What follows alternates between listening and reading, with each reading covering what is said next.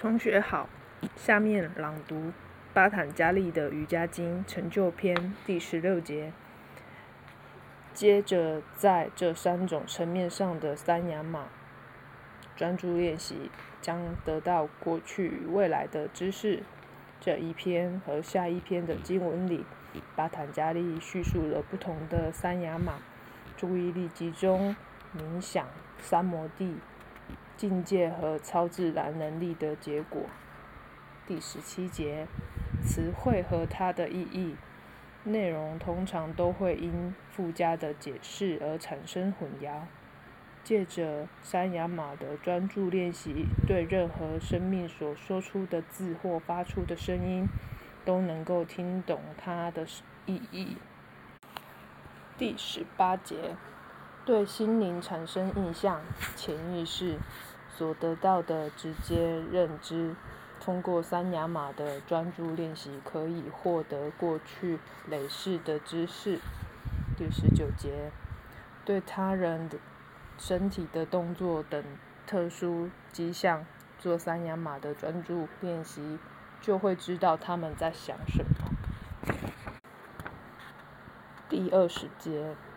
知道他人所想的事物，并不包括其心灵的内涵，如思想背后的动机，因为这并非三雅马专注的目标。第二十一节，对人的身体做三雅马的专注练习，可将进入视网膜的光线隔开。于是觉知到形体的消失。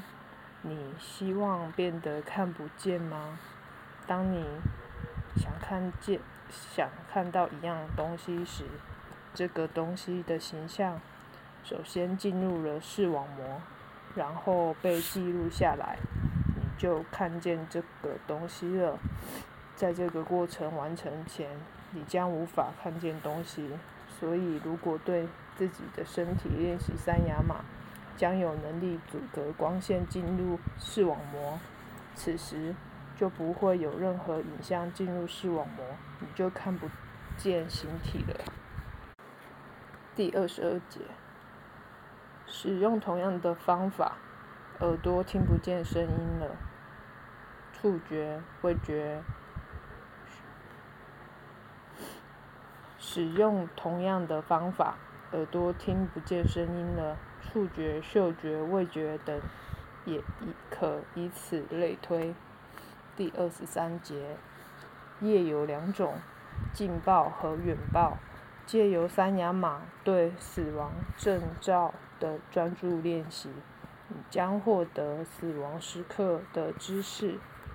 第二十四节，借由三雅马。对友善及其他优点的专注练习，你将拥有传达他们的能力。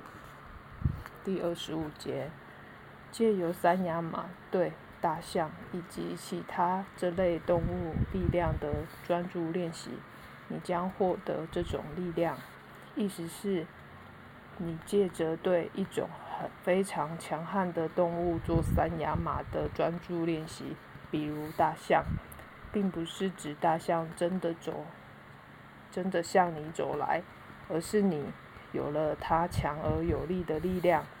如果你对直布罗陀的坚硬岩石做三雅马的练习，你将变得非常坚硬与沉重。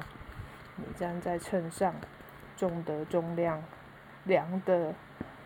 量的重量是六十千克，但此时想着直布罗陀的坚硬岩石来练习三雅马，直布罗陀岩石的重量会立刻显示出来。同样，如果你站在秤上想着轻盈的羽毛来练习三雅马，你的重量会立刻反映出只有一点点。你可以把自己变得轻盈，也可以把自己变得沉重，全靠三雅马的练习来达到。做做看，试试看，会出现一些很奇妙的经验。我的朗读到这里，谢谢。